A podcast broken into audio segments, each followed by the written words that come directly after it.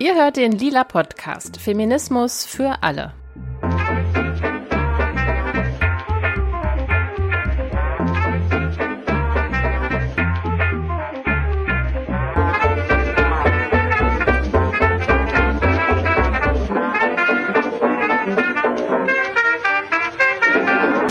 Hier sind Laura und Lena. Hallo. Ihr hört den zweiten Teil einer Doppelfolge zu Männlichkeit. Warum wir uns im Feminismus mit Männlichkeit beschäftigen sollten, haben wir vor zwei Wochen schon mal ausführlich besprochen. Da haben wir eine Art Bestandsaufnahme zum Thema gemacht und ja, mal so zusammengetragen, was Männlichkeit überhaupt ist, warum alle Geschlechter, also auch Männer, häufig unterm Patriarchat leiden. Ich mache hier dicke Anführungszeichen und wie sich Männer, die das mit dem Feminismus ernst nehmen wollen, mit ihrer eigenen Männlichkeit auseinandersetzen können. Denn, und das wollen und müssen wir hier an dieser Stelle natürlich auch gleich noch einmal betonen, weiße, cisgeschlechtliche, able-bodied Männer sind immer noch die privilegierteste Gruppe in der Gesellschaft.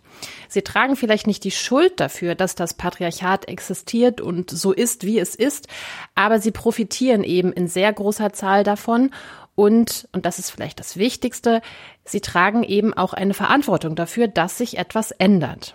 Wir hatten letztes Mal schon Jens van Tricht zitiert, der die Thematik mit dem folgenden Satz sehr gut zusammenfasst. Und zwar schreibt er, der Feminismus braucht Männer, damit die Welt eine bessere wird. Männer brauchen Feminismus, damit ihr Leben ein besseres wird. Heute soll es vor allem um eure Fragen gehen. Wir wechseln quasi von der Theorie in die Praxis und wollen uns anschauen, wie lässt sich das alles denn jetzt konkret anwenden, was wir auch in der letzten Episode besprochen haben.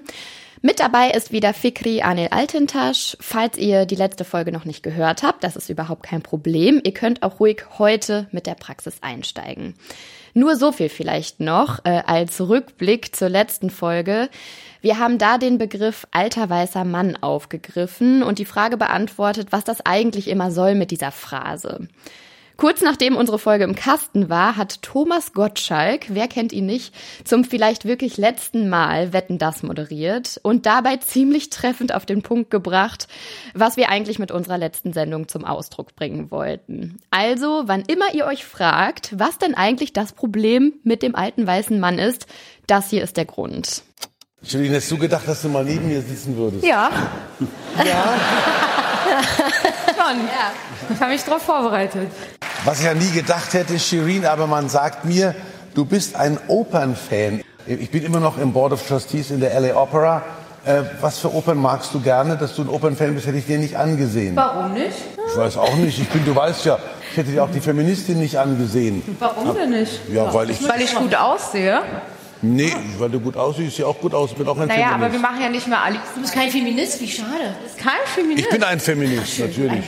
Also ich möchte ich sagen, als Feministin Feministin können wir gut aussehen und wir können klug sein und eloquent und wunderschön zugleich. Das eine schließt das andere nicht aus. Nein, da hast du völlig recht. Okay, also zu diesem offensichtlichen Sexismus äh, in diesem ja, Dialog müssen wir, glaube ich, an dieser Stelle überhaupt nichts mehr sagen. Das hat Shirin David ja selber in ihrem Konter perfekt auf den Punkt gebracht, was daran problematisch ist. Ich fand tatsächlich auch sehr interessant und ziemlich cringe ähm, diese, diese Einstiegsfrage, ob Shireen David jemals gedacht hätte, dass sie mal bei ihm auf dem Sofa sitzen würde. Ne? Also so diese die Audacity, mhm. die, da so, die da so mitschwingt. Äh, Shireen David immerhin äh, Deutschlands erfolgreichste Rapperin oder zumindest eine der erfolgreichsten Rapperinnen. Man muss ja immer so ein bisschen mit den Superlativen sparsam mhm. umgehen in unserem Beruf. 6,5 Millionen Follower auf Instagram, jetzt mal nur als Beispiel. Und ähm, ich äh, habe neulich wieder Hobbylos gehört, den Podcast von Rezo gemeinsam mit Julian Bam. Und Rezo hat so witzig und gut formuliert. Er hat halt gesagt, er wolle ja Gottschalk jetzt nicht zu nahe treten, aber aus meiner Sicht ist Shirin der dickere Fisch. und ich bin so, ja, das trifft halt total gut. Also einfach, ne? Voll. So diese egozentrische Perspektive eines erfolgreichen Mannes, der sich halt einfach nie hinterfragen musste und dadurch ja auch so völlig so, so unangenehm aus der Zeit gefallen wirkt. Ne? Also ich fand, ach, das kann einem das kann einem fast leid tun. Ähm, es gibt aber tatsächlich auch noch mehr Momente aus der Sendung.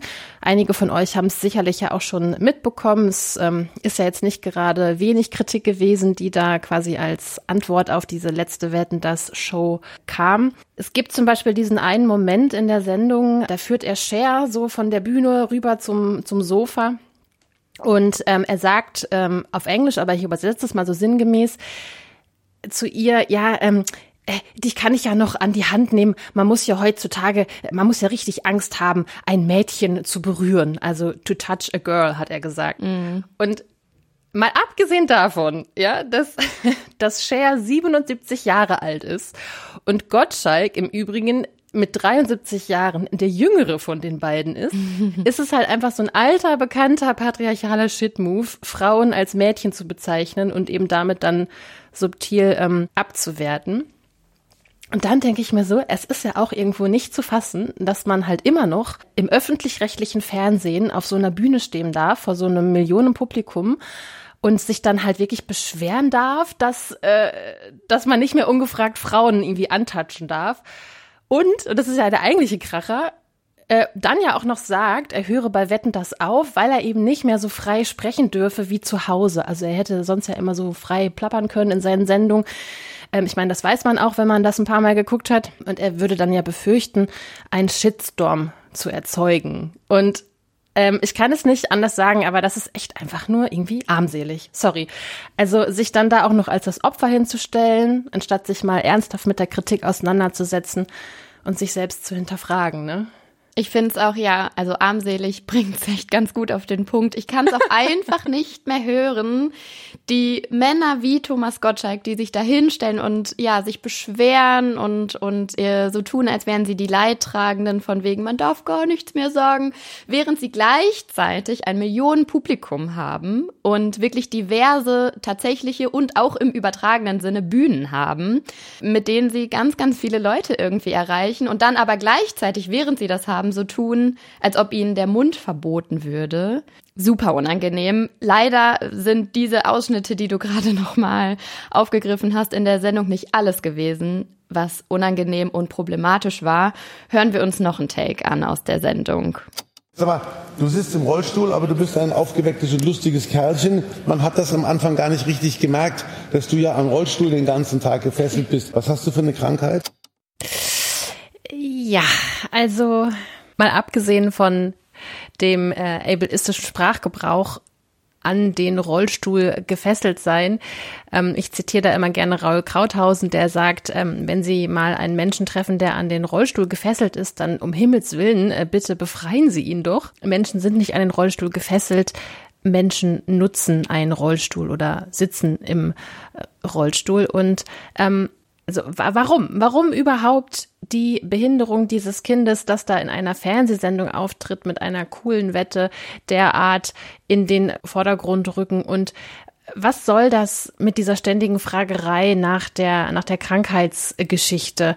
Ähm, ich könnte mir vorstellen, dass auch Thomas Gottschalk ungern vor einem Millionenpublikum, was weiß ich, über äh, seine Prostata-Beschwerden oder sonst irgendwas im Detail ausgefragt äh, werden möchte. Also es hätte da einfach sehr, sehr viele Fragen gegeben, die man stattdessen hätte stellen können. Shoutout an dieser Stelle für Katrin vom Instagram-Account Way of Katrin und auch an Laura Gehlhaar, die beide auf den Ableismus dieser Sendung äh, aufmerksam gemacht haben, während sich ja, ja ganz viel Kritik vor allem auf den äh, Sexismus konzentriert hat, was ja schon mal auch eine gute Entwicklung in die richtige Richtung ist dadurch bin ich selber auch irgendwie erst darauf aufmerksam gemacht worden, dass zum Beispiel das Studio, in dem die Sendung gedreht wurde, nicht barrierefrei war. Und immerhin ist das ja eine Sendung, in der es einen super krassen Unfall gab vor ein paar Jahren mit Samuel Koch. Ich weiß nicht, wer sich erinnert, aber Samuel Koch ist ja seit diesem Unfall bei Wetten das querschnittsgelähmt und nutzt selbst einen Rollstuhl und trotzdem scheint in dieser Sendung irgendwie niemand sensibel genug für Barrierefreiheit zu sein und das ist irgendwie super problematisch. Was ich nicht wusste und auch eigentlich nicht hätte wissen müssen, dass ähm, äh, Gottschalk und äh, Mike Krüger, die ja vor ich weiß nicht wie vielen Jahrzehnten, ich will mir jetzt auch nicht lustig machen, aber naja, mit ihren Supernasenfilmen äh, bekannt äh, waren, so, so klamaukige ähm, Filme Die haben einen Podcast mit dem Namen Die Supernasen. Und äh, es gibt da zum Beispiel eine Folge aus dem, ich glaube, es war der Oktober äh, dieses Jahres. Kontext war der äh, Playboy-Nacktaufnahmen von Desiree Nick. Und die beiden haben sich dann im äh, Podcast lustig gemacht. Und ähm, es gab dann natürlich auch wieder berechtigte Kritik, teils von Desiree Nick auch äh, selber. Und ähm, ja, was soll man sagen? Also ähm, wirklich gut umgegangen mit der Kritik sind äh, sie erwartbarerweise nicht. Also ein paar Zitate mal kurz an der Stelle. Ähm, Gottschalk sagte zum Beispiel, weiße Herren über 60 dürfen eigentlich gar nichts mehr, weil sie in eine Kaste, also das muss man sich echt mal, das muss man sich auf der Zunge vergehen lassen, weil sie sich, weil sie in eine Kaste geschoben werden, wo sie letzten Endes die Klappe zu halten haben. Also ich will mich jetzt echt auch nicht reinsteigern, wir haben noch viel vor in dieser Sendung, aber ähm, es ist ja wirklich an Ignoranz kaum noch zu überbieten. Aber doch, also die äh, beiden Herren überbieten sich hier quasi äh, selbst nochmal irgendwie in ihrem Unwissen und in ihrer Ignoranz. Äh, weiße alte Herren, das ist ja ein Schimpfwort geworden, ergänzt dann ähm, Mike Krüger. Ähm, da schließt sich ja auch dann der Kreis wiederum zu unserer Folge vom letzten Mal. Und dann macht Gottschalk allen Ernstes den Gag. Ich versuche in Kalifornien natürlich so braun wie möglich zu werden, um diesem Weiß zu entgehen, das ja quasi gemeinsam mit dem Alter eine Strafe ist. Und das ist wirklich beim Zuhören und jetzt auch schon beim Rezitieren für diesen Podcast absolut schmerzhaft. Dieses, dieses Unwissen über halt irgendwie die intersektional feministischen Analysen, die es ja gibt mhm. und wie die halt auch wirklich einfach ohne sich zu schämen, so sämtliche Boxen ticken, in, in welchen Fettnapf kann ich treten und was für ein BS kann ich von mir geben. Ja, voll. So viel zum von meiner Seite.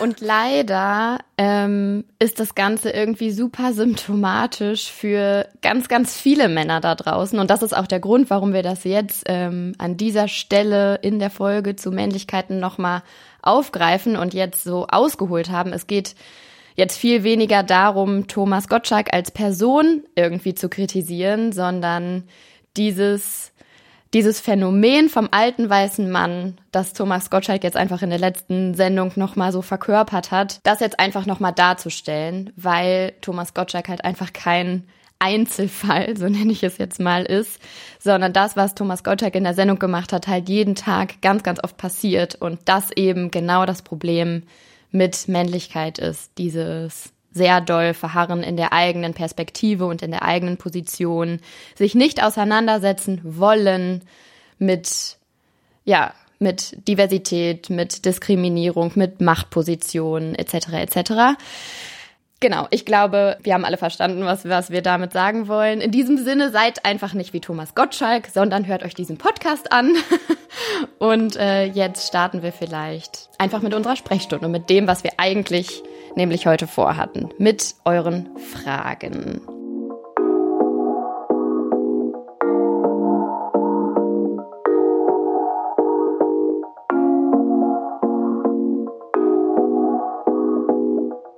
Wir haben eine Nachricht von einer Hörerin bekommen. Die schreibt, liebes lila Team, ich habe von CIS-Männern schon oft die Aussage gehört, Feminismus, ja alles schön und gut, aber auch nur solange das nicht im Umkehrschluss heißt, Männer werden runtergestuft, müssen dafür irgendwas einbüßen oder oder oder. Vielleicht könnte man die Angst davor, etwas weggenommen zu bekommen, einordnen, fragen, woher diese Angst kommt, an welchen Stellen sie ungerechtfertigt ist, an welchen Stellen aber Gleichberechtigung auch heißen kann, dass Männer bestimmte Privilegien abgeben müssen. Das schreibt eine Hörerin. Laura, hast du erste Gedanken, Reaktionen ähm, zu der mhm. Frage, ähm, bevor wir dann gleich, gleich auch ähm, Anils Antwort dazu einspielen? Ja, möglicherweise bin ich gerade noch so ein bisschen on fire wegen, wegen diesen äh, Gottschalk und Krüger Aussagen von von gerade eben. Also das ist ja zweigeteilt. Vielleicht sage ich, ähm, sag ich kurz was zum ersten Teil. Feminismus schön und gut, aber nur solange wir äh, nichts abgeben müssen. Ich kann mir vorstellen, dass diese Aussage in so verschiedenen Schattierungen äh, existiert da draußen, mal subtiler und mal etwas krasser formuliert. Und dazu kann ich nur sagen, äh, yo, also ich meine, das ist halt einfach ähm, ich weiß auch nicht, ob ich heute irgendwie ein bisschen auf Krawall gebürstet bin, mhm. aber das ist halt einfach eine Arschlochhaltung. Also wenn du diese Haltung hast, dann bist du der Ansicht und hältst es für vertretbar, dass es Menschen erster und zweiter Klasse gibt. Mhm. Also sich selber das Recht rauszunehmen, Dinge, Privilegien inne zu haben und sie eben nicht gleichermaßen anderen Mitmenschen zu gestatten. Ja, wow. Also muss man sich auch erstmal trauen, das so äh, ja, zu so vertreten, ein, die Haltung. So ein bisschen kann darunter ja auch liegen, also in diesem Männer werden runtergestuft, ähm, bedeutet ja im Umkehrschluss, dass, dass es hier anscheinend eine Angst gibt, dass die Frauen mehr Privilegien am Ende haben. Wenn wir das mit dem Feminismus wirklich durchziehen, so ganz platt ausgedrückt, mm. bedeutet das am Ende, dass ähm, Frauen und andere Geschlechter mehr dürfen könnten als Männer. Also, dass wir sozusagen die Privilegien umdrehen. Und das ist ja aber überhaupt nicht das, was feministische Kämpfe oder feministische nee. Bewegungen ja. wollen. Es geht ja um eine Angleichung und nicht um, nicht das Frauen mehr dürfen als Männer am Ende des Tages. Darum geht's ja genau nicht, sondern feministisches Anliegen ist ja Gleichberechtigung für alle Geschlechter herzustellen. Ja, und da, da, da liegt ja einfach eine, eine falsche Angst, Angst drunter an der Stelle. Eine falsche Angst, ja. Und ähm, ich glaube auch immer wieder ist das Problem, dass ähm, dieser Begriff der Privilegien, der halt ja sehr selbstverständlich in feministischen Analysen verwendet wird, wenn man sich damit noch nicht beschäftigt hat und da einfach das Verständnis dafür fehlt, dass man überhaupt Privilegien hat und wie die aussehen und wie die einem gegeben wurden, dass es sich dann tatsächlich so anfühlt, als würde man was verlieren, obwohl mhm. eigentlich ja unterm Strich gesamtgesellschaftlich alle was dazu gewinnen. Ähm, aber was hat denn Anil dazu gesagt? Ja, hören wir mal rein. Also erstmal da, danke für die Frage. Das ist eine Einschätzung oder auch eine Erfahrung, die, glaube ich, viele teilen.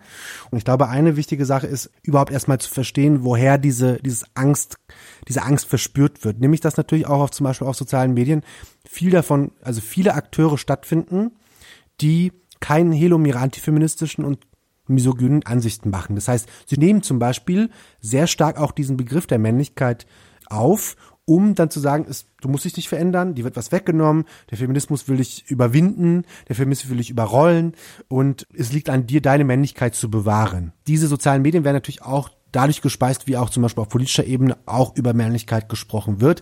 Zum Beispiel Björn Höcke, der dann 2015 sagte, wir müssen unsere Männlichkeit wiederentdecken, nur indem wir unsere Männlichkeit wiederentdecken, bla bla. Also man können wir wehrhaft werden. Also es gibt, und dann sagt Boris Pistorius, äh, Verteidigungsminister, wir müssen äh, wehrhafter werden in Deutschland. Und das ne, äh, das verbindet sich. Ähm, ich glaube, wie, ich, also aus da, ich bin kein Experte, ich bin kein Psychologe, ich bin kein, kein, kein Pädagoge, ähm, äh, das will ich wirklich ganz, ganz doll unterstreichen. Ich glaube, dass es total wichtig ist, dass wir, und dass auch die Verantwortung, glaube ich, auch da von Männern ist, diese Vorarbeit, nämlich auch in Gespräche mit Männern zu gehen. Nicht im Sinne von, wir bilden jetzt eine Männergruppe und reden, sondern diese Gespräche um, hey, ich kann dich zum Beispiel dahin führen, wo es zum Beispiel pädagogische Angebote dafür gibt, wo es zum Beispiel Workshops dazu gibt, dass diese Arbeit natürlich auch von Männern mit übernommen werden muss, beziehungsweise auch, wir reden manchmal auch so ein bisschen abwertend über Männer untereinander über Gefühle sprechen.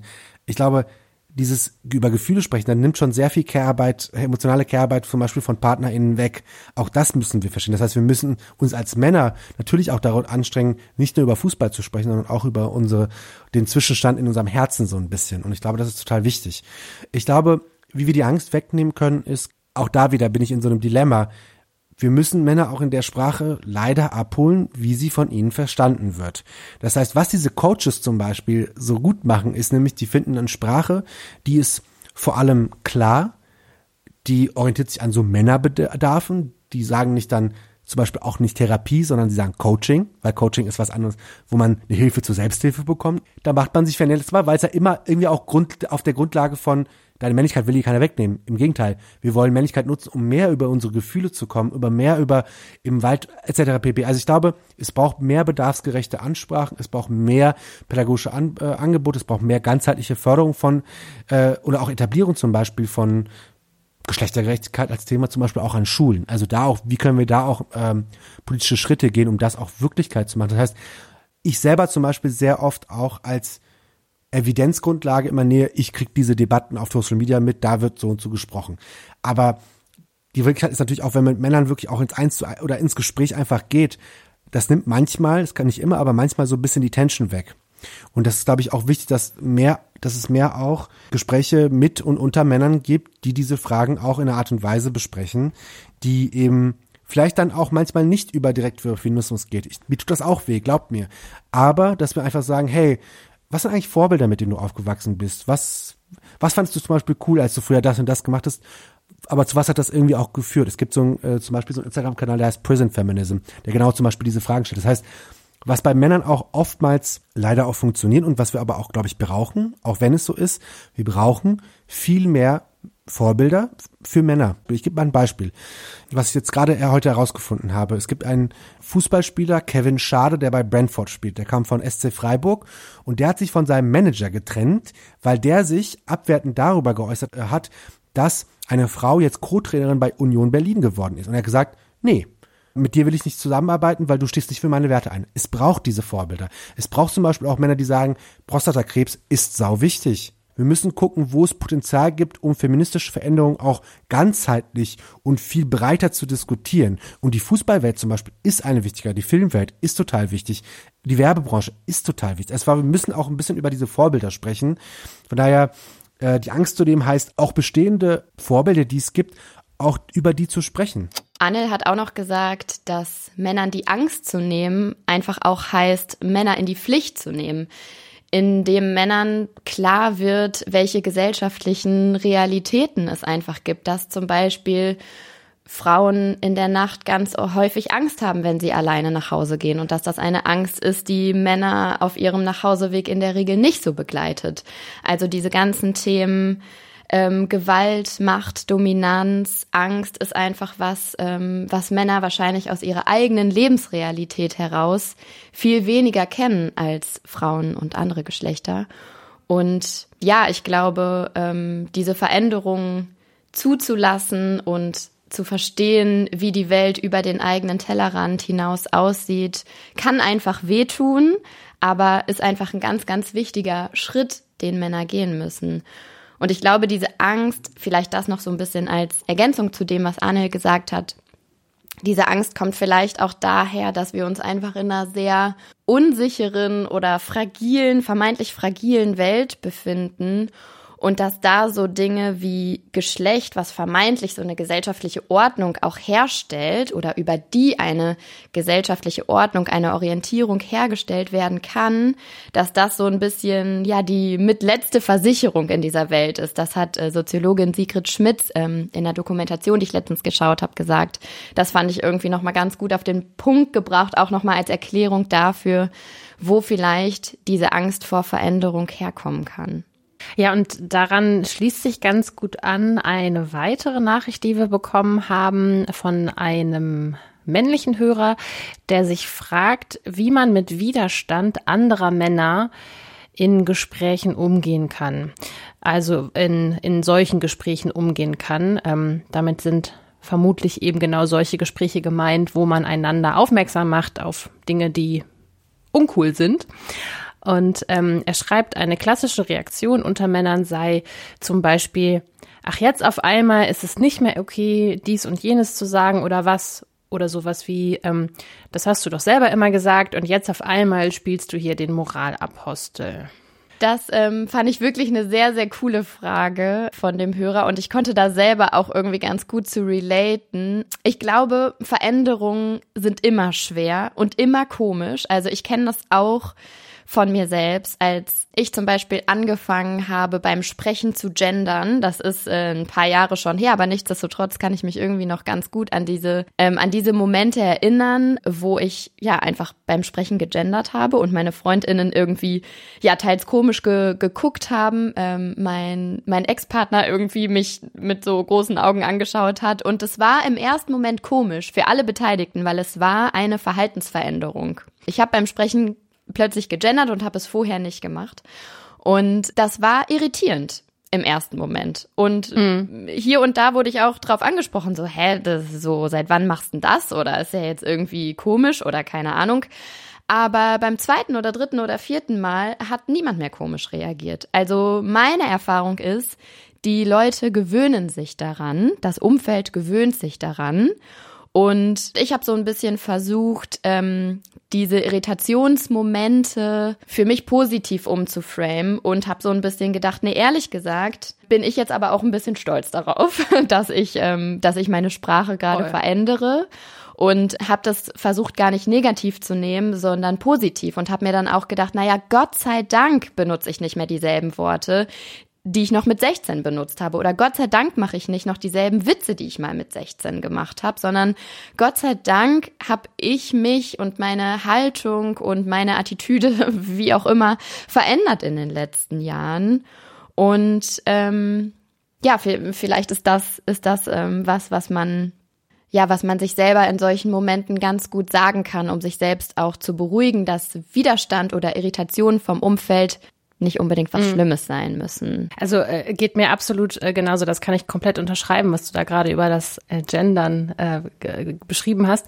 Und ich muss auch zugeben, dass ich sogar ähm, situativ auch manchmal aktiv entscheide, es nicht zu tun. Also es gibt Kontexte, gerade so im ja, in, im familiären Umfeld, so mit der älteren Generation, so nenne ich es jetzt mal etwas ähm, abstrakt, aber ich denke, viele können damit was anfangen, ähm, wo ich es eben nicht mache, wenn ich halt an dem Tag nicht ähm, die psychischen Abwehrkräfte habe, mhm.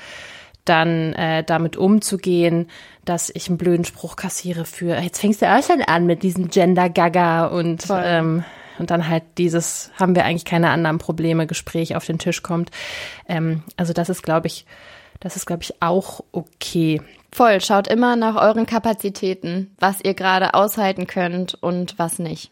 Und wie Anne auch jetzt im Folgenden erklären wird, kann man mit ganz, ganz kleinen Schritten auch schon eine Veränderung herbeiführen. Ich habe dann einfach irgendwann aufgehört, über Witze zu lachen.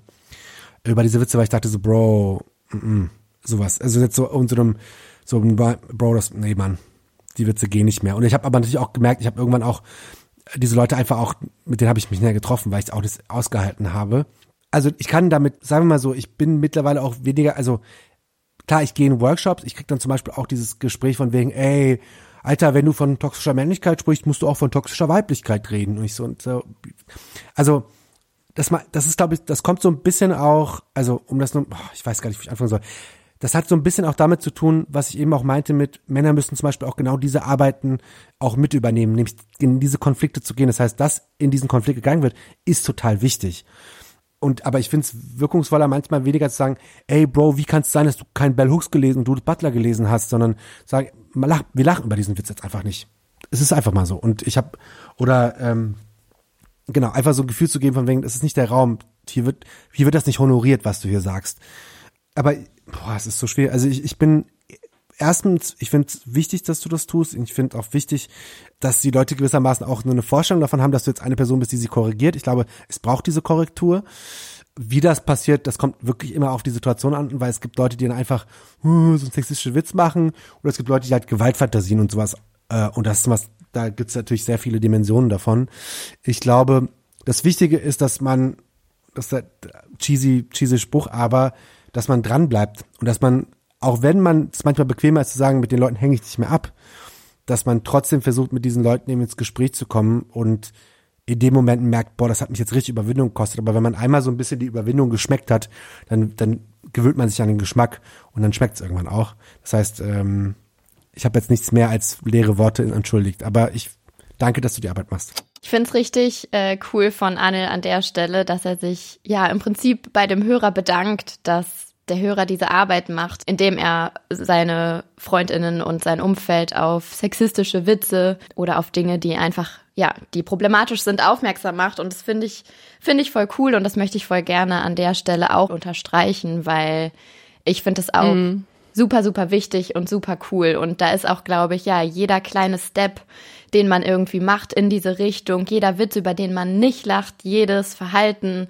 ja, dass man irgendwie als problematisch kommentiert, wenn es problematisch ist, finde ich, finde ich, ist ein Schritt in die richtige Richtung und alles davon möchte ich irgendwie ja. supporten an der Stelle. Und wie geil ist dann bitte der Satz, ey Bro, wie kann es sein, dass du keinen Bell Hooks gelesen hast? Also, äh, Ich würde da am liebsten jetzt direkt so lila Podcast-Merch draus machen und das auf Tassen und T-Shirts und äh, Postkarten drucken. ähm, mal gucken. Vielleicht ist da ja äh, wirklich was möglich. Und was ich auch spannend finde an dieser Stelle ist, ich sage das ja sowieso immer, alles ist Feminismus und alles ist aber auch Psychologie. Und an, also in diesem Punkt wird das wieder so deutlich. Also spätestens hier spielt ja die Psychologie auch wieder mit rein. Ne? Also so Faktoren wie äh, Gruppendynamik, ähm, wie Selbstvertrauen, aber auch das, äh, das Selbstbild auch, ne, das ja auch irgendwo angegriffen wird von feministischer Kritik. Ne? Also das ist jetzt ähm, das ist ein Gedanke, den, den habe ich mir geborgt bei ähm, Tupoka Ogette, Exit Racism, ähm, die ja, ja sehr viel Mühe da reinsteckt, zu erklären, dass Rassismus halt nicht nur ist, ähm, wenn man äh, Nazi ist und die Keule schwingt, sondern dass es halt sehr, sehr viel subtiler ist und dass aber dieses Rassismuswort immer direkt so eine Abwehrreaktion hervorruft und dann alle mal sagen, na, aber ich bin, ja kein Rassist und ähm, ich denke, das ist ähm, in Teilen vergleichbar eben mit mhm. dieser Thematik auch, dass mhm. ähm, natürlich Abwehrreaktionen kommen, weil das mit dem eigenen Selbstbild irgendwie nicht vereinbar ist, wenn man da auf irgendwas hingewiesen wird. Und ähm, das ist tatsächlich äh, emotional labor, also das ist, das ist harte Arbeit und das ist mhm. nicht so leicht, äh, gerade im eigenen Freundeskreis dann damit zurechtzukommen, wenn man dann halt eben auf diesen Widerstand dann stößt. Voll und dann eben auch äh, bei seiner Meinung trotzdem zu bleiben und ähm, trotzdem weiter, ja. ne, dann irgendwie darauf zu bestehen, zu sagen, nee, das ist jetzt an der Stelle problematisch und ich finde es nicht cool, dass du das so und so machst. Ähm, derselbe Hörer, der uns diese letzte Nachricht geschrieben hat, schreibt auch noch weiter. Ich finde, das passt jetzt an der Stelle ganz gut. Er schreibt weiter, dass er sich manchmal einfach nicht qualifiziert beziehungsweise in der Position fühlt, andere Männer zu belehren, weil er einfach, ähm, ja, vielleicht selbst erst ähm, am Anfang seiner feministischen Auseinandersetzung ist und dass das einfach eine Unsicherheit in ihm auslöst. Hören wir uns mal an, was Arnel dazu sagt. Also grundsätzlich, ich glaube, diese Unsicherheit, mit der muss man umgehen. Man muss auch mit dieser Ambivalenz umgehen, dass man nie alles weiß, beziehungsweise immer und aus dieser profemistischen Haltung heraus immer in der Position des Lernenden ist. Das wird als Cis-Mann, der, als die Person, die man quasi in dieser Gesellschaft ist, das wird nie aufhören. Das heißt, man muss damit umgehen. Da gibt's keinen, es wird auch keinen Punkt geben, wo man alles weiß. So, Punkt. Für mich wird es auch, glaube ich, nicht darum gehen, dann auch zum Beispiel so Referate darin zu, zu halten. Manchmal wird das natürlich in so Gesprächen irgendwie gefordert, aber sag mal, jetzt bring mal die Zahlen raus und sowas. Klar ist es wichtig, glaube ich, auch so Argumentationsgrundlagen zu haben. Ich glaube, das ist gar nicht so äh, schlimm. Und da gibt's ja auch viele Angebote dafür. Ich glaube, im, im, im wichtigsten Fall geht es auch weniger um, wieder schon, um das Belehren, sondern mehr auch intervenieren. Weil jeder muss diesen Prozess für sich selber eingehen. Du wirst dich dann, also es wird kein One-on-One-Coaching geben, wo dein bester Freund mit dem besten Kumpel dann über fünf Jahre äh, äh, da diese Gespräche führt. Das wird nicht passieren, aber es geht wirklich mehr um dieses Intervenieren von bei sexistischen Sprüchen, bei Gewaltandrohungen, bei gewaltvollem Denken und sowas. Darum geht's, glaube ich, in erster Linie. Das heißt, dieses Belehren oder sowas das ist äh, zweiter, dritter, fünfter, siebter Schritt, wenn überhaupt. Aber auch da wäre es ja zum Beispiel auch mal spannend zu sagen, ah, da ist ein Mann, der, der verweist auf das ganze feministische Wissen von FeministInnen und sagt dann, die Person hat das gesagt, zieh dir das doch mal rein. Die Person hat das, die hat das Buch geschrieben, zieh dir das doch mal rein. Auch das wäre, glaube ich, wichtig. Aber ohne dann, und ne, ich bin selbstkritisch dabei, ich bin eine Person, die über Männlichkeit spricht, ähm, das tue ich selbst, das ist für mich auch nicht immer einfach und ich bin auch nicht mal die beste Person dafür. Das ist also, ne, aber ich glaube, wie der Hörer sagt, und das finde ich wichtig, man muss sich, glaube ich, jeden Tag irgendwie auch neu dazu motivieren, auch wenn das eigentlich aus so einer gesellschaftlichen Notwendigkeit heraus die schon die Motivation sein sollte, aber als als Cis-Mann ist man oder ist man als Person, die Männlichkeit performt und als männlich wahr gele äh, äh, gelesen wird, ist es sehr einfach dann zu sagen, oh nee, heute nicht, heute, weißt du, und das ist, man muss jeden Tag irgendwie aufstehen und sagen, wie kann ich in Kleinigkeiten vielleicht versuchen, mich besser zu machen, mein Umfeld besser zu, zu machen. Und da wird sich immer Erfolgserlebnisse geben, da wird sehr oft auch irgendwie so ein Zurückfallen geben in bekannte Muster, ist bei mir die ganze Zeit so. Aber man muss sich damit genau auseinandersetzen, dass es erstens immer ambivalent bleibt, dass es unsicher bleibt und dass es immer auch ein Back and Forth ist. Und in diesem Prozess bewegt man sich und lernt man vor allem. Genau. Und den Lila Podcast hören, habe ich gehört. Das ist auch gut. Ja, Lila Podcast hören äh, möchte ich auch noch mal supporten. Äh, vielen Dank für das Kompliment äh, an der Stelle. Ähm, ja, und ich finde, das, was Anne gesagt hat, zeigt auch noch mal, dass die Auseinandersetzung mit Männlichkeit irgendwie ja so ein lebenslanger Prozess ist. Das haben wir ja auch ähm, in der letzten Episode schon äh, immer wieder gesagt und darauf immer wieder aufmerksam gemacht. Und ja, ich glaube, so ist es einfach. Das müssen wir anerkennen. Ja, und ich finde das einen total hilfreichen Gedanken, also ähm, diese, diese innere Haltung einzunehmen, ne? also die Position des Lernenden einzunehmen. Ähm, und gar nicht mal jetzt nur in so feministischen Kontexten, sondern eigentlich finde ich das einen total guten Ratschlag fürs komplette Leben. Also das ist ja was einfach, was sehr äh, humanistisches, mhm. einfach äh, allen Lebewesen in der Position oder mit der Haltung eines Fragenden und eines Lernenden. Mhm. Ich gendere gerade gar nicht. Oh mein Gott, was ist da los? Ähm, naja, eines Lernenden, eines einer Fragen fragenden Person zu begegnen. Ähm, und äh, ich finde die Frage als solche auch total spannend. Also ähm, ich finde das total spannend, dass sich hier jemand fragt, habe ich überhaupt das Mandat dazu, jetzt mhm. etwas dazu zu sagen? Und ähm, ich würde jetzt einfach mal unterstellen, äh, dass also vermutlich nicht die Person jetzt persönlich, die diese Frage gestellt hat, aber doch sehr, sehr viele CIS-Männer da draußen sich eben nicht fragen, habe ich jetzt überhaupt das Mandat, das jetzt zu kommentieren mhm. oder in Frage zu stellen oder hier jemanden zu belehren, äh, wenn es eben zum Beispiel um Frauen geht oder wenn es um People of Color geht oder wenn es auch um Kinder geht, ähm, zum Beispiel. Mhm. Und ähm, auch das wieder, finde ich, ist einfach generell fürs ganze Leben eine gute Haltung, sich halt immer zu fragen, habe ich jetzt gerade überhaupt das Mandat, hier einen Kommentar abzugeben? Also ich meine, zum Beispiel jetzt mhm. äh, Weihnachten steht vor der Tür. Das ist so ein ganz klassischer, äh, wie soll ich sagen, so eine ähm, so ein, so ein, so ein Brennpunkt, wo mhm. einfach Leute ungefragt irgendwelche Kommentare, Ratschläge, Fragen, sonst was mhm. äh, von sich geben. So lasst es halt einfach sein, wenn ihr das Mandat dazu nicht bekommen habt oder fragt euch, bin ich in der entsprechenden Beziehung zu dieser Person, dass ich jetzt das und das sagen kann? Gibt die Situation, gibt der Kontext das ähm, gerade äh, überhaupt her? Also ne, das, mhm. das kann man sich ja eigentlich einfach immer fragen, 24/7. Und ähm, ja, also dieses dieses Intervenieren so als, als ersten Schritt, bevor halt diese ganzen anderen Schritte kommen, das finde ich, äh, das finde ich total wertvoll. Und da würde ich mir auch echt wünschen, dass ähm, einige der CIS-Männer, die wir ja auch mit dieser Sendung hauptsächlich ansprechen wollen, dass sie sich das vielleicht so mitnehmen können als einen konkreten Punkt, wo sie anfangen könnten. Passend dazu noch eine weitere Nachricht, die ich gerne vortragen möchte von einer Hörerin, die schreibt, ähm, hey, danke für den informativen und pickepackevollen ersten Teil zu feministischen Perspektiven auf Männlichkeit. Ich wünsche mir im zweiten Teil Impulse zur feministischen, schrägstrich menschlichen Erziehung von Kindern. Merci und weiterhin viel Kraft für euch in der wichtigen Arbeit.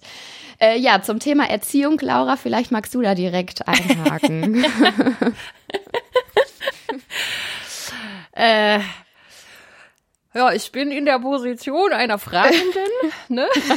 einer Lernenden. Also ich lerne ja auch immer. Und einer Erziehenden. Immer weiter. Aber auch. Und einer, eben deswegen, ähm, das, ähm, genau gibt mir natürlich trotzdem nicht das Mandat, da haben wir es wieder, um das jetzt irgendwie mhm. für alle zu beantworten. Ist ja auch gar nicht, also ist ja auch gar nicht der Anspruch, weiß ich ja auch. Nee. Ähm, ja. Genau, aber das äh, vielleicht einfach mal so äh, vorweggeschickt. Es ist natürlich ein riesen, riesen Thema. Also deswegen an der Stelle auch nochmal der ähm, kurze Hinweis auf unser Archiv, weil ähm, ich mich erinnere, dass Katrin und Susanne äh, dieses Thema, ich glaube, schon mehrfach sogar bearbeitet haben. Und ähm, vielen Dank auf jeden Fall für den Impuls. Vielleicht würde es sich auch äh, lohnen, mal wieder eine Sendung zu diesem Thema zu machen, also eine mhm. kleine Neuauflage zu machen. Das ist ja tatsächlich ein, ähm, ein Evergreen. Voll, ja. Ähm, ich habe tatsächlich so ein, zwei, drei Gedanken ähm, dazu, die ich vielleicht mal versuchen kann, ganz schnell ähm, zu ähm, ja, in, in Worte zu fassen. Mhm. Ähm, also ich habe mir hier eine Notiz gemacht, lasst Jungs Menschen sein. Ähm, hm. Und das kann man natürlich jetzt auch erweitern auf natürlich auch Mädchen. Alle Geschlechter lasst halt Kinder einfach Menschen sein. Also ich glaube, das ist das, worauf es am Ende immer hinausläuft. Und ähm, konkret meine ich jetzt damit zum Beispiel sowas wie ähm, kommentiere einfach nicht die Länge des Haars eines Jungen. Wenn der schulterlange mhm. Haare hat, hat der schulterlange mhm. Haare. Spar dir den Kommentar. Der hat halt mhm. einfach lange Haare.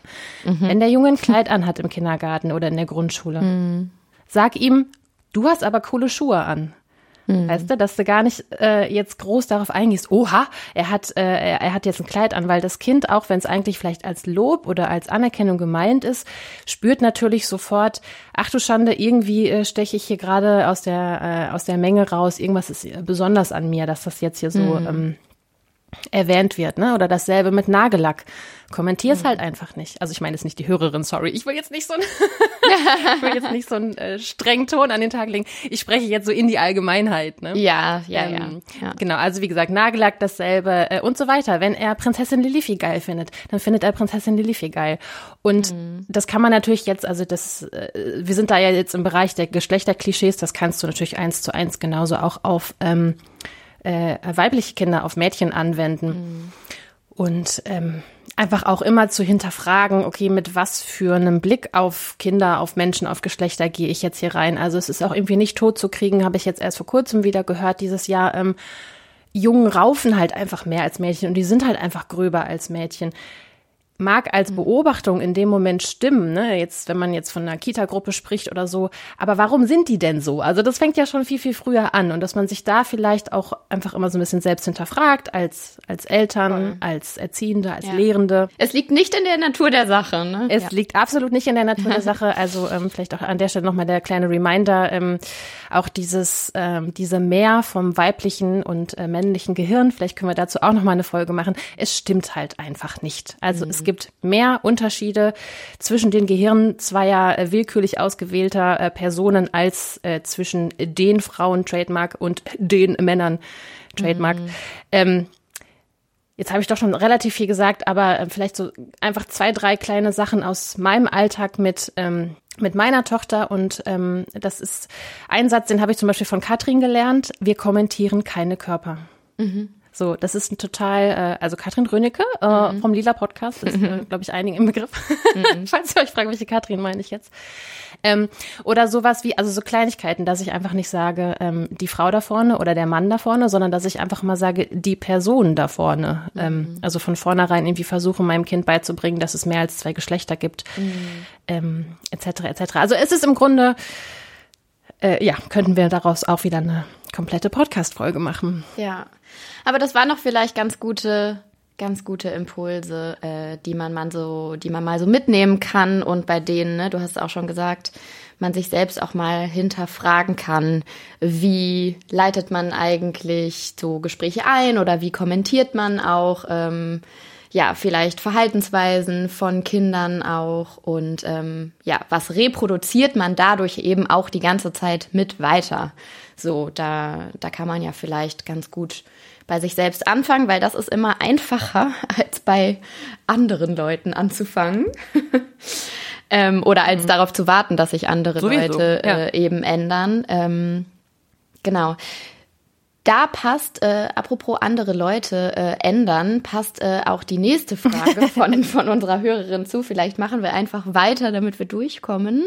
Eine Hörerin schreibt, ich habe einen guten Freund und baldigen Mitbewohni. Der ist 22 Jahre alt und supi emotional nahbar, übernimmt Verantwortung, putzt, kocht etc. Aber, schreibt sie, er hat keine Ahnung von strukturellem Sexismus und nimmt diesen, logisch aus seiner Perspektive, schreibt sie, auch gar nicht wahr.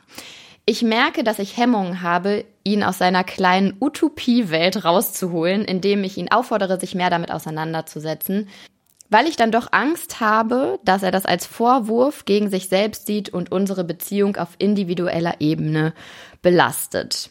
Äh, common Problem in Beziehungen mit Männern für mich, schreibt die Hörerin. Was tun? Ja, Laura, was tun? Das geht eigentlich in, in eine ähnliche Richtung wie die, wie die erste Frage, die wir vorhin schon besprochen haben.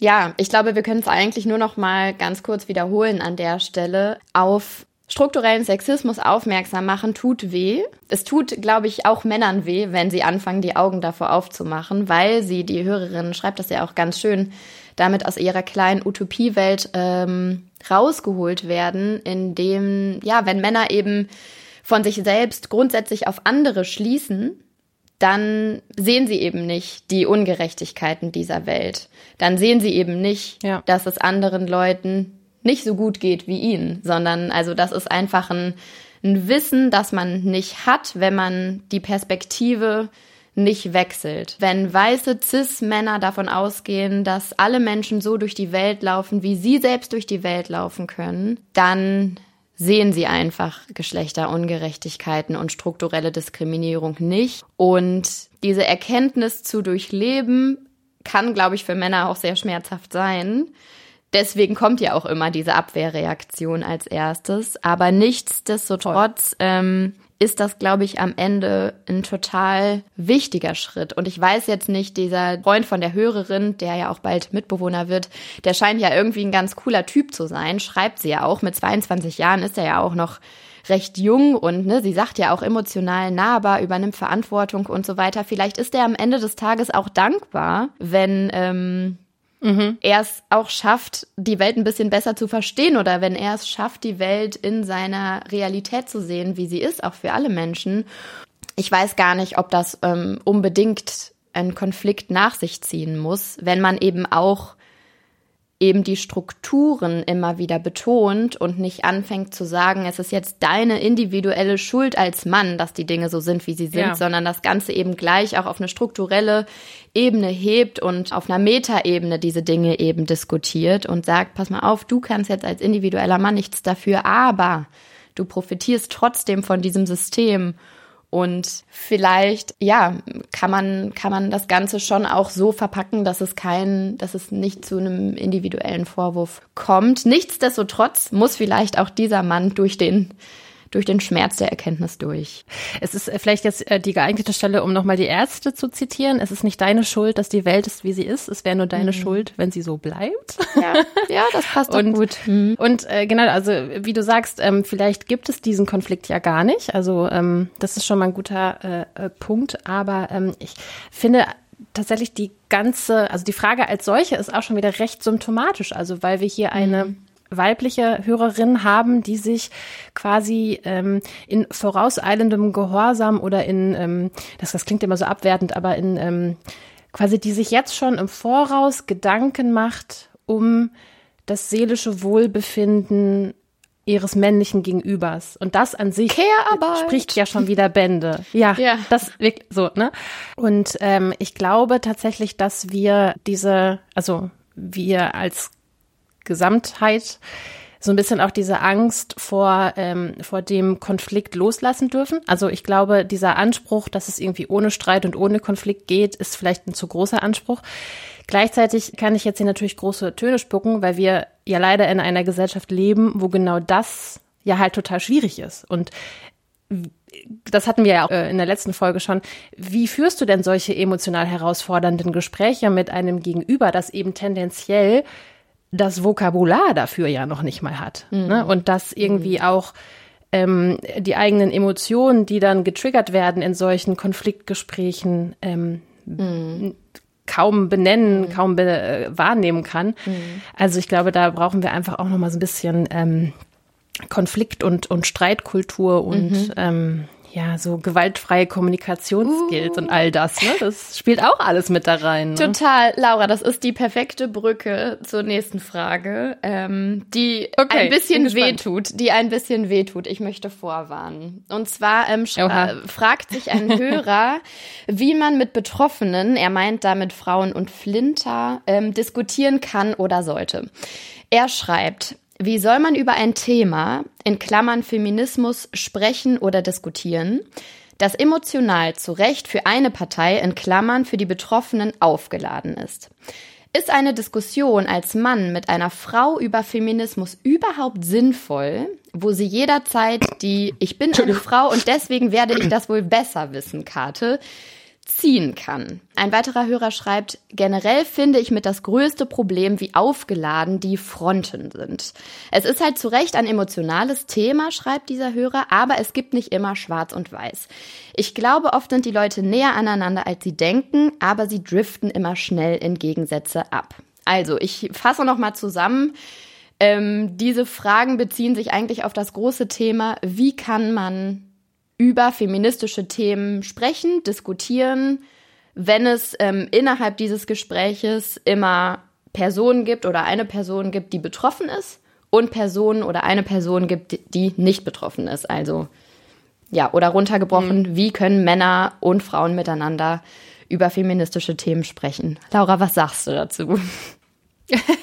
ja, also einmal äh, kurz sorry für diesen äh, Lacher gerade, der ist äh, mir so rausgerutscht, weil ähm, ich bin total dankbar für diese Frage und dass wir das jetzt halt im Podcast mit hoffentlich ein paar äh, Hörern und äh, HörerInnen äh, besprechen können. Ähm, trotzdem löst das natürlich erstmal so ein bisschen, also wie soll ich sagen, also das ist auch für mich immer wieder so ein Dilemma, dann da nicht irgendwie, ähm, also ich will mich da nicht darüber erheben oder ich will mich nicht lustig machen, aber es löst halt immer wieder auch eine Reaktion in mir aus mit so ein bisschen, ähm, also ja, eben mit dieser Ignoranz und sei sie noch so, also sie ist ja nicht absichtsvoll, aber damit äh, konfrontiert zu werden, löst halt manchmal einfach diese Reaktion in mir aus, dass ich mm. denke, so, pff, really? Weil, also ich meine, an der Frage, äh, die könnte man jetzt halt auf so vielen Ebenen schon ähm, analysieren. Also angefangen mm. schon damit, dass das äh, Thema ja nicht Feminismus ist, sondern Feminismus ist, wenn überhaupt,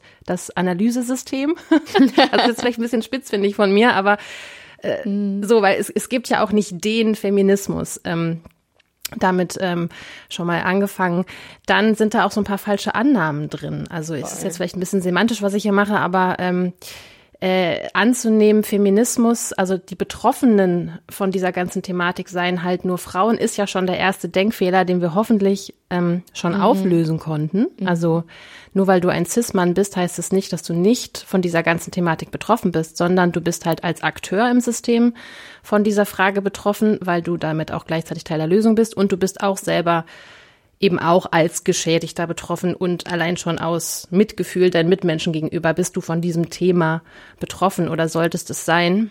Und ähm, dann steckt da, finde ich, auch schon wieder drin, dieses, diese uralte äh, Binarität zwischen emotional und rational. Mhm. Ähm, also ich kann mir, ich habe solche Gespräche selbst schon geführt, ich kann mir das vorstellen, dass das Gegenüber emotional wird. Emotional zu werden heißt aber nicht gleich unrational zu sein. Also man kann ja zum Beispiel über eine rational absolut akkurate Analyse im Ergebnis sehr wütend werden. Ja. dass man nur so äh, nebenbei bemerkt. Und ähm, was ist falsch daran, wenn gerade im zwischenmenschlichen Gespräch, also wenn wir jetzt nicht von einer Talkshow bei Anne Will reden oder sowas, ne, was ist falsch daran, im zwischenmenschlichen Gespräch auch mal Emotionen zu zeigen? Ähm, warum denn nicht? Dann kreiere doch für dein Gegenüber den Safe Space, dass sie sich emotional zeigen und äußern kann über ein Thema, das sie ja unmittelbar in ihrer täglichen Existenz eben äh, betrifft und äh, beeinträchtigt auf eine, ähm, auf eine gewisse Art und Weise. Ja, und die, äh, ich werde das ja wohl besser wissen, Karte.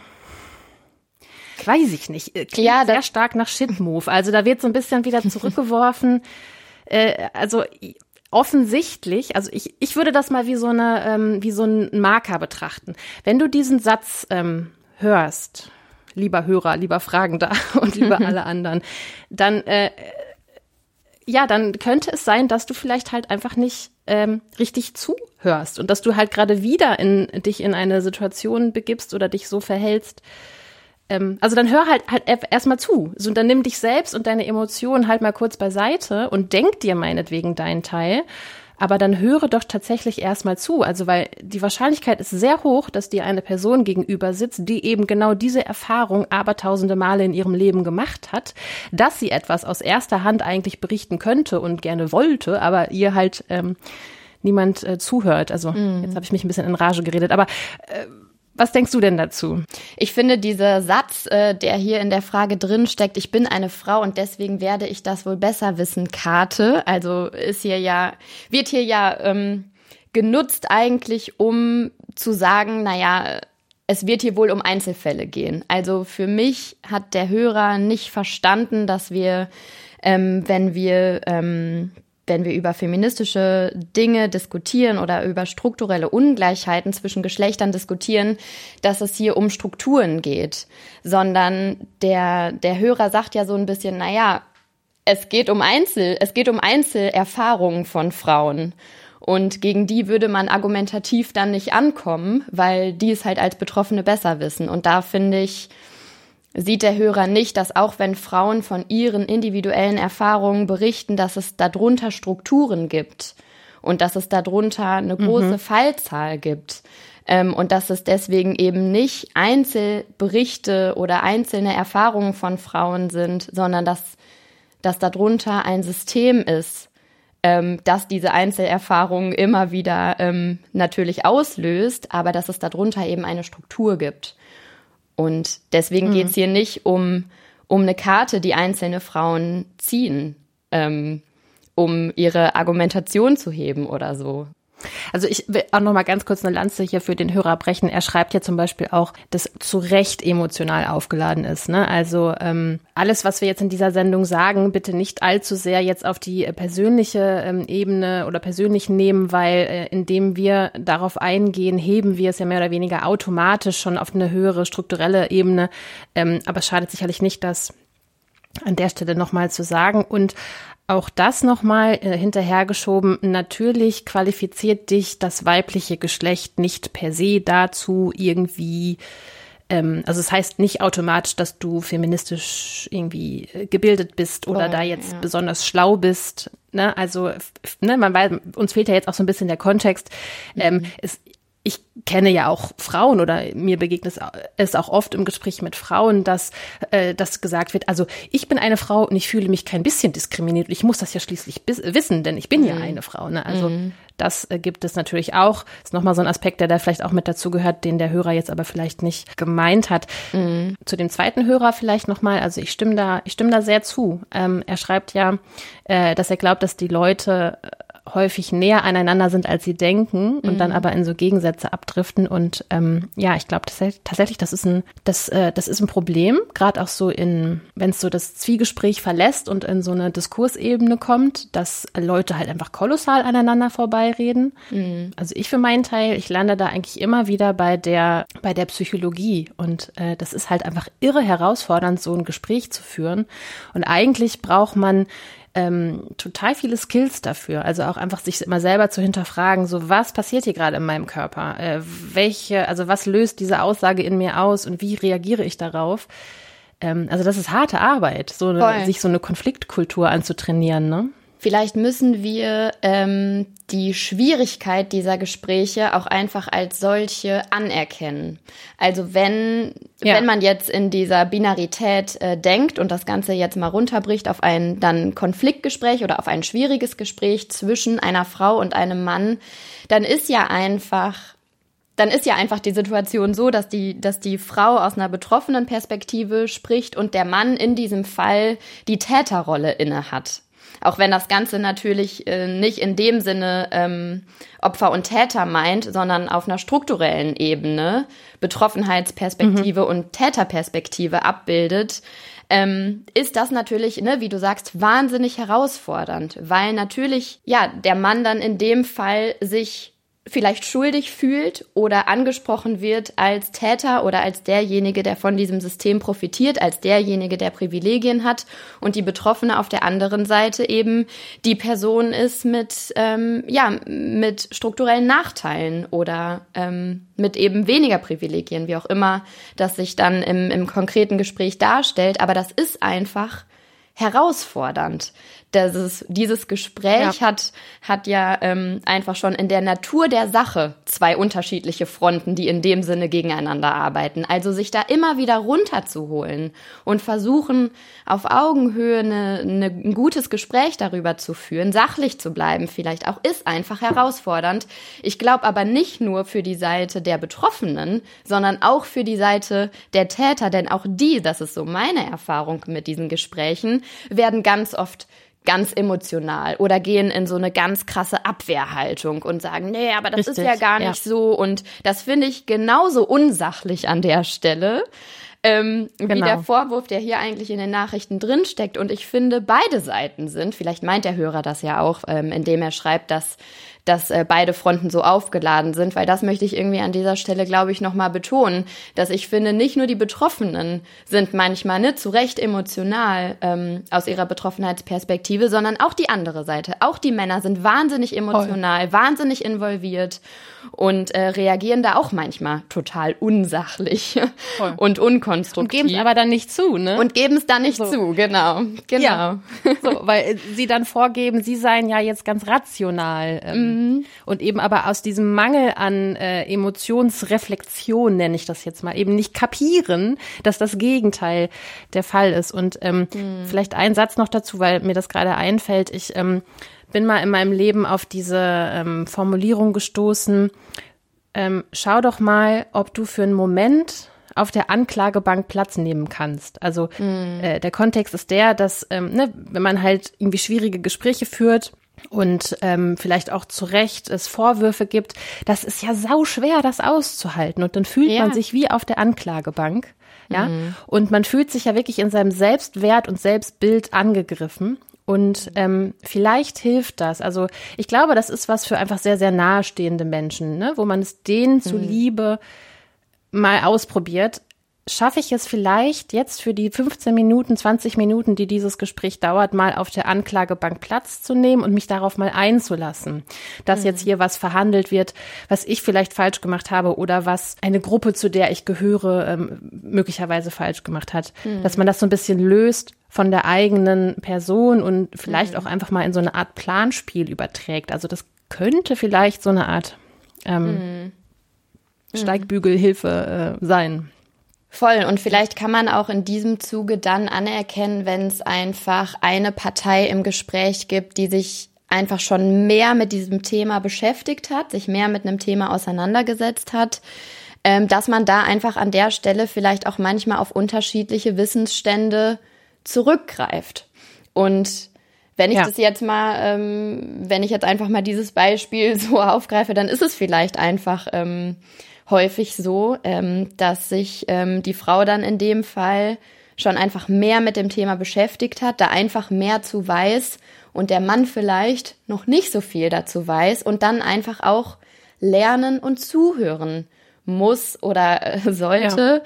Ähm, und dass das irgendwie, dass das vielleicht ein notwendiger erster Schritt ist, weil wenn ich von irgendeinem Thema keine Ahnung habe, dann tue ich ja auch nicht so, als, ähm, weiß ich nicht, keine Ahnung, Maschinenbau oder so, ähm, würde ich jetzt auch nicht ähm, anfangen, ähm, einem, wir nicht. Wir irgendjemandem, den, der das studiert hat, ähm, irgendwelche mathematischen Ja. Formeln zu erklären oder so, sondern da kann ich mich ja dann auch vielleicht ganz gut ähm, zurückhalten und, und einfach, ja, zuhören, interessiert zuhören, vielleicht auch mal was nachfragen. Denn es geht natürlich Ja. auch nicht darum, dass sich Männer komplett zurücklehnen und Frauen die ganze Arbeit machen und Männer sich dann educaten lassen und äh, unreflektiert allem zustimmen, was Frauen sagen oder was Betroffene sagen. Darum geht's nicht. Ähm, sondern es kann ein erster Schritt sein, sich zurückzulehnen und zuzuhören, wenn jemand, der sich schon mehr mit feministischen Themen beschäftigt hat, einem etwas erklärt, dass man erstmal zuhört und dann wäre es aber natürlich ganz toll, wenn man auch den Schritt danach noch geht und sagt, okay, ich nehme das ernst und fange auch mal an, mich selbst mit den Dingen zu beschäftigen. Und dann kann ich vielleicht auch beim nächsten Gespräch auf einen anderen Wissensstand zurückgreifen Ja. und sagen, ähm, du, ich habe da noch mal drüber nachgedacht oder ich habe da auch noch mal was zu gelesen und dann kann man ja auch unterschiedlicher Meinung vielleicht zu irgendwelchen Dingen sein. Das ist ja, man Voll. kann ja auch konstruktiv über Dinge diskutieren oder man kann ja auch mal Dinge hinterfragen oder meinetwegen auch Dinge anders sehen, aber nicht einfach aus einem Bauch heraus oder weil man grundsätzlich alles, was irgendwie ein Vorwurf ist, ablehnt, sondern dann bitte aber auch ja auf also wissensbasiert und weil man sich wirklich auch mit einem Thema ähm, beschäftigt und auseinandergesetzt hat und das finde ich sollte man dann in einem nächsten Schritt auch unbedingt tun als Mann. Ich hatte gerade noch einen Gedanken dazu.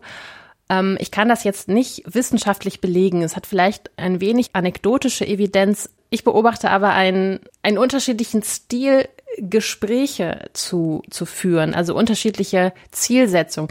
Ähm, äh, was, was will ich damit sagen? Also ich habe ähm, ich habe zwei sehr gute männliche Freunde, mit denen ich mich häufiger auch mal über solche Themen ähm, unterhalte. Und der ganze Drive und der ganze Ausgangspunkt solcher Gespräche ist schon ein komplett anderer, als wenn ich zum Beispiel mit ähm, CIS-Frauen über solche Themen spreche. Ich meine damit jetzt sowas wie, ähm, also es gibt so eine es gibt so eine männliche Lust an der Auseinandersetzung und an, an, an dem Messen. Und dann wird so ein Gespräch über Feminismus, wird ganz schnell so ein Argumente-Battle. Wer hat das mhm. bessere Argument? Mhm. Und ähm, dann geht es fast schon darum, also es geht dann gar nicht mehr so sehr um die Sache, sondern es geht dann einfach darum, auf individueller Ebene jetzt dieses Gespräch zu, zu gewinnen. Ne? Zu also gewinnen, da werden sich ja. dann die Bälle hin und her ge mhm. geschlagen, ja, und äh, und nochmal überboten und das hier wird entkräftet. Und ähm, am Ende haben aber beide Parteien, wenn wir jetzt mal von so einem Zwiegespräch ausgehen, verloren.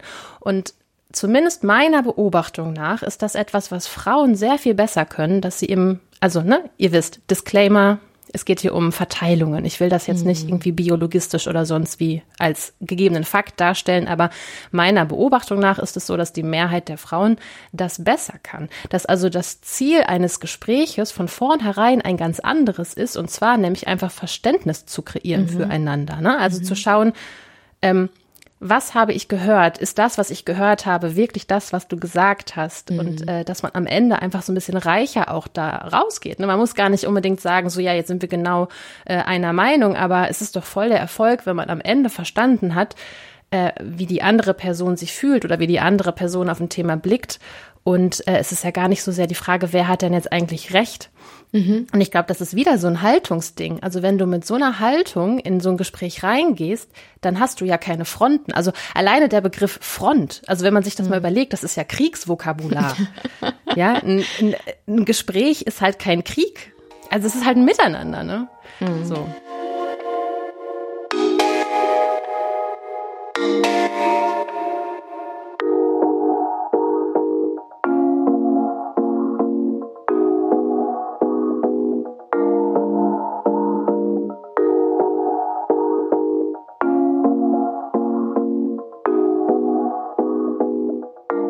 Wir haben eine Nachricht bekommen von einem Hörer. Diese Frage bezieht sich darauf, wie man sich als Mann, als Cis-Mann richtig verhalten sollte. Er schreibt, ich will natürlich auf der einen Seite unterstützen und vor allem auch bei unangenehmen Situationen helfen, mich auf der anderen Seite aber auch nicht übergriffig in Situationen einmischen, die betroffene Personen lieber selbst lösen möchten.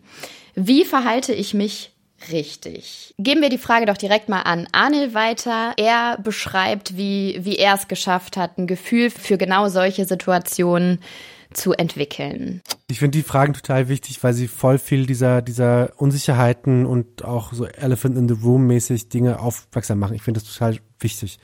Ich habe da immer noch keinen Umgang damit gefunden. Ich kann vielleicht so ein Beispiel geben, wo ich dachte, dass ich mich cool verhalten habe, aber im Endeffekt dachte ich mir so, ah, das war vor vier Jahren, äh, wo ich in einem Bus war, irgendwo in Steglitz und dann bin ich so gefahren, habe ich gemerkt, irgend so ein rassistischer Typ hat eine Frau, die, als weiblich gelesene Person im Prinzip in einem Vierer irgendwie die ganze Zeit so ange, angemacht und angeflaumt irgendwie und ich hatte dann irgendwie dachte so, okay, ich muss da jetzt dazwischen gehen, hab dem Typen gesagt, wenn du reden willst, rede mal mit mir. So, was ist dein Problem und so. Und dann hat er schnell auch irgendwie eine Klappe gehalten, äh, aber ich habe den Fehler gemacht, einfach nicht zu fragen, ob diese Person gerade wirklich Unterstützung braucht. So. Klar, manchmal kann er das ein bisschen mehr einschätzen als anders, aber in dem Moment, gerade in Partnerschaften zum Beispiel, ist es mein, in Anführungszeichen, Rezept, einfach wirklich zu fragen.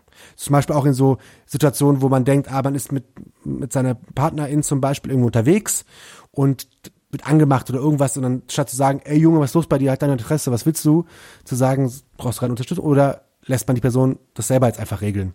Und für mich, ich glaube, es ist immer wieder, also auch wenn es jetzt ein bisschen cheesy klingt, nachfragen, lieber einmal mehr nachfragen, das ist das, das Wichtigste, weil äh, klar, ich verstehe schon dieses Tragen nach, boah, was machst du diese Frauen, was soll das mit dir, aber das dann mit der gleichen, in Anführungszeichen, toxischen Verhalten dann zu lösen, reproduziert das System im Prinzip nur. Das heißt, auch da und lässt, gibt auch keine Agency der Person, die betroffen ist, unabhängig davon. Better safe than sorry, nachfragen, nachfragen. Aber irgendwann muss man sich ja auch mal gelernt haben durch das Nachfragen. Das heißt, kann nicht immer sein, dass man immer, immer nachfragt, sondern irgendwann sollte man auch irgendeine Form von emotionaler Auseinandersetzung in bestimmten Situationen erfahren, zu wissen, was braucht meine Partnerin zum Beispiel gerade. Insofern Fragen, Fragen, Fragen, lieber einmal mehr als, als den großen Hero zu spielen. Aber dass es trotzdem auch öffentlich oder Sichtbarkeit auch für solche Interventionen braucht, das steht außer Frage. Ich glaube, das braucht es auch. Und das ist äh, insofern zum Beispiel auch wichtig, dass ich ein Beispiel zu geben. Es gab diesen, diesen Fall mit dem spanischen Verbandspräsidenten, der die spanische Fußballerin nur öffentlich nach dem Pokalgewinn geküsst hat. Und dieser Rubiales heißt der genau, Rubiales. Ich war mit ähm, Almut Schuld zum Beispiel letztens auf einem Podium und wo es, zum Beispiel auch um diese Frage ging, Deutschland, die deutsche Nationalmannschaft gibt sich ja meistens immer so total politisch und bla bla, aber keine Person der deutschen Fußballnationalmannschaft, der Männer, hat irgendwie gesagt, was soll das? Oder warum gibt es diese schon? Und im DFB gibt es auch sexistische Strukturen. So, das hat auch Almut Schuld zum Beispiel auch erzählt. Also es ist jetzt noch nicht, also es wird dann auch, ne, manchmal wird dann gesagt, ah, es braucht diese Intervention, aber dann passiert nichts. Dass dann zum Beispiel so ein Kevin Schade wie jetzt sagt, ey, ich habe eine Konsequenz gezogen für einen Manager, der misogyne Inhalte teilt, das ist wichtig. Weil wir sind ja an einem Punkt, wo wir genau Sichtbarkeit immer noch irgendwie brauchen, weil ne, diese Diskrepanz zwischen, wo wollen wir eigentlich sein und wo sind wir, ist einfach zu groß. Deshalb lieber nachfragen, aber ähm, so klar, wenn gewaltvolles Gewalt äh, natürlich intervenieren. So, es gibt Situationen, wo du nicht fragen kannst, äh, brauchst du gerade Hilfe, wenn jemand irgendwie Gewalt erfährt, gerade so ganz dezidierte. Und auch zum Beispiel äh, so, das braucht, da sollte man natürlich schon, aber in Situationen, wo man aus dem Verständnis heraus sagt, ich frage erstmal, ob du Hilfe brauchst, ob ich selber klären kann, Fragen, nachfragen, nachfragen, nachfragen. Genau, da haben wir es also wieder nachfragen, nachfragen, nachfragen, die Haltung der Fragenden, der Lernenden. Also ganz toll, wie sich hier wieder so ein Kreis schließt. Ja, voll. Die nächste Frage schließt auch wieder einen Kreis, und zwar zur letzten Folge. Ähm, ein Hörer hat uns geschrieben, dass er letztens eine feministische Doku geschaut hat. Äh, Feminism What the Fuck, habe ich auch gesehen, haben wir alle gesehen, glaube ich. und ähm, dass er es total toll darin fand, dass auch männliche Stimmen und Wissenschaftler mit ihrer Perspektive zu Wort kamen. Er schreibt, ich glaube, man kann Männer damit eher erreichen, weil sie sich vielleicht mehr abgeholt fühlen. Ja, das würden wir, glaube ich, ganz gerne noch mal kurz kommentieren, oder Laura? Genau, also zunächst mal ist das ein Thema, ähm, zu dem sich ja ähm, Anil in der letzten Folge schon sehr viel geäußert hat. Ähm, das heißt, äh, gerne da einfach noch mal reinhören ähm, sofern ihr das noch nicht gemacht habt. Da geht er noch mal ähm, stärker drauf ein. Und witzigerweise, mir fällt gerade auf, es schließt sich ja auch noch mal ein Kreis, weil wir hatten in der letzten Folge äh, Gesell zu Wort äh, kommen lassen in einem ihrer ähm, kleinen Comedy- äh, Reels, wo sie sagt, ähm, immer zweite Meinung einholen, wenn den Cis-Mann ähm, was erzählt, so nach dem Motto. Und ähm, das ist jetzt so ein bisschen die andere Seite dieser Medaille, weil das Erste, was ich dazu dachte, war, oder nicht mit das Erste, also es ist problematisch, sagen wir es mal so. Es ist komplex, es ist schwierig. Auf der einen Seite kann ich diesen Wunsch total nachempfinden, ähm, zu sagen, so, ähm, es braucht halt die männliche Perspektive, es braucht männliche Vorbilder und so weiter und so fort.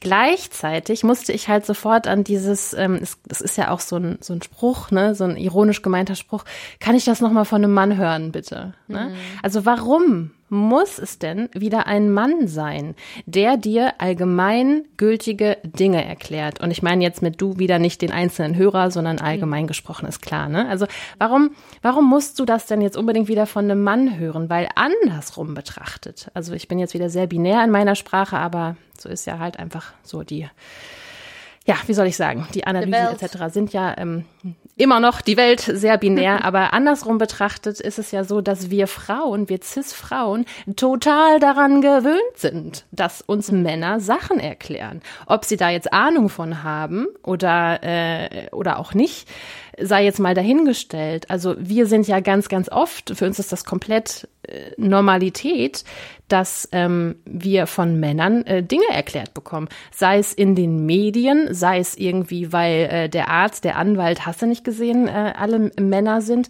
Und da stellen wir uns ja auch nicht hin und sagen so, ja, also ich ähm, würde das jetzt schon gerne nochmal irgendwie von, einem, von einer Frau hören. So. Das ja, ist jetzt voll. natürlich genau der Gag, den Gazelle macht, aber also spätestens jetzt hat sich dieser Witz auch erschlossen, ne? wo wir am Anfang gesagt haben, so if you know, you know. Und wenn ihr den Witz nicht kapiert, hört bitte weiter. Also das ist die Antwort darauf. Ne? Also ich würde den, den Hörer und andere Leute, die diese Frage haben, einfach einladen, hinterfragt gerne auch nochmal, woher dieser Wunsch kommt, dass es jetzt einfach, also dass es jetzt nochmal von einem Mann erklärt werden muss, wenn es halt einfach, und ich meine, ihr müsst nur Instagram aufmachen, nur in eine Bücherei gehen, denn dieses Wissen ist ja da. Es ist allgemeingültiges Wissen und das ist da und es gibt so viele Frauen, äh, Queers, Flinter-Personen, die eben diese Arbeit bereits äh, geleistet haben. Also bitte nutzt das doch. So, schaut es euch an, äh, bildet euch weiter und da muss ich zugeben, fehlt mir manchmal dann das Verständnis dafür, wie dann trotzdem dieser Wunsch aufkommen kann, äh, das jetzt nochmal von einem Mann erklärt zu bekommen.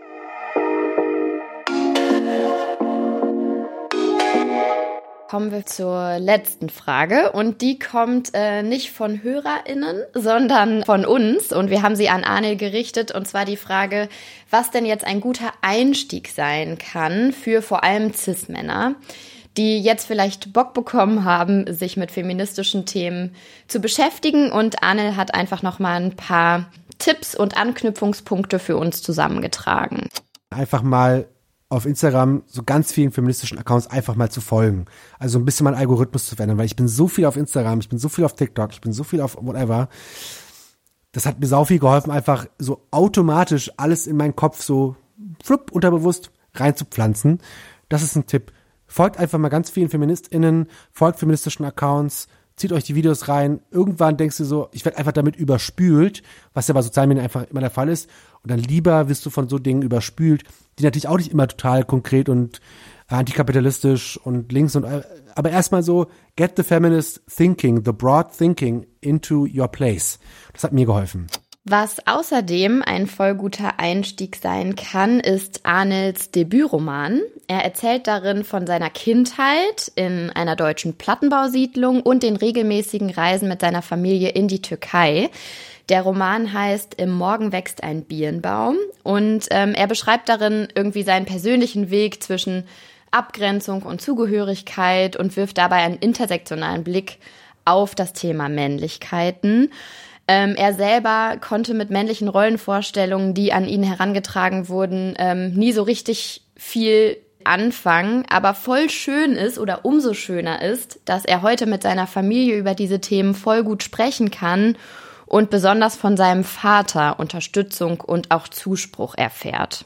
Mein Vater sagte mir immer, dass er sehr nachvollziehen kann, was ich darüber schreibe und dass es ihm wichtig war, dass auch gewisse kritische Dinge auch über ihn geschrieben, weil, weil wenn wir diese Debatten um, also Männlichkeitsverständnis als Vehikel zu nutzen, um diese Anforderungen zu reduzieren, um Veränderungen sichtbar zu machen und überhaupt Veränderungen auch in Gang zu bringen, dann braucht es auch eine gewisse Form der Transparenz.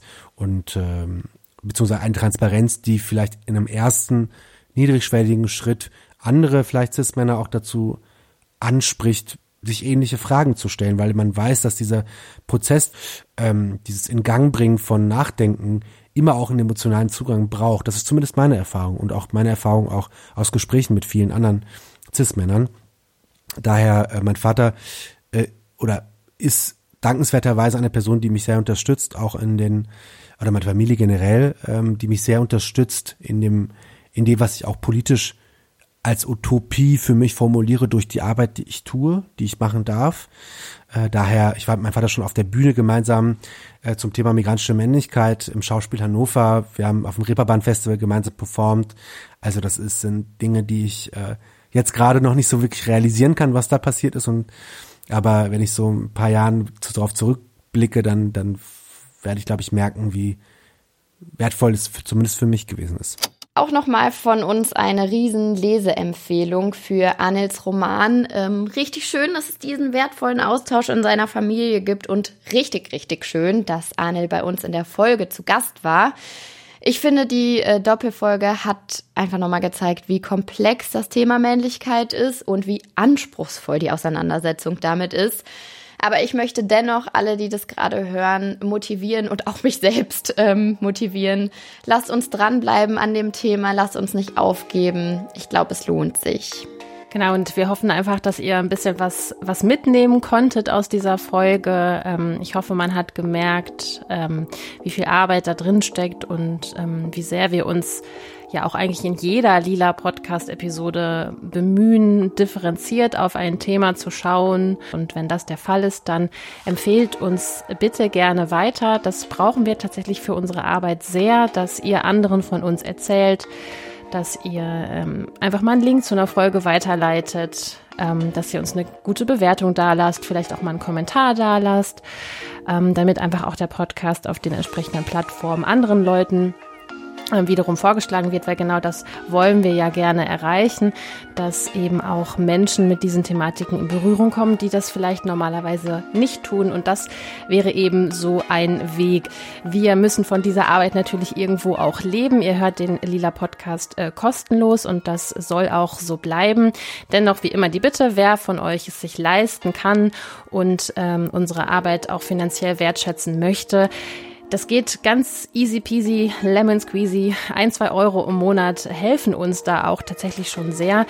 Ähm, es gibt verschiedene Möglichkeiten. Ihr findet das alles nochmal hübsch zusammengefasst auf lila-podcast.de slash unterstützen. Schaut außerdem mal vorbei unter lila-podcast-shop.de.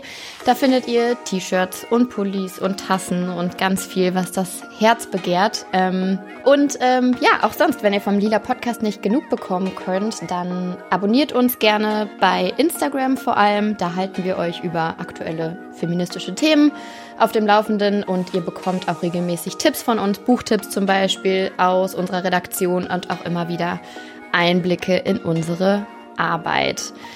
Außerdem empfehlen möchte ich ähm, unseren lila Newsletter, ähm, der von Laura geschrieben wird und ähm, der immer richtig, richtig toll ist. Ähm, auch den abonniert Ach, gerne. Infos dazu, Infos dazu findet ihr auf unserer Homepage. Für heute war es das erstmal. Vielen lieben Dank fürs Zuhören. Mein Name ist Laura Lukas und mit mir am Mikrofon war Lena Sindermann. Wir freuen uns total, wenn ihr auch dann in zwei Wochen wieder dabei seid. Macht's gut. Tschüss.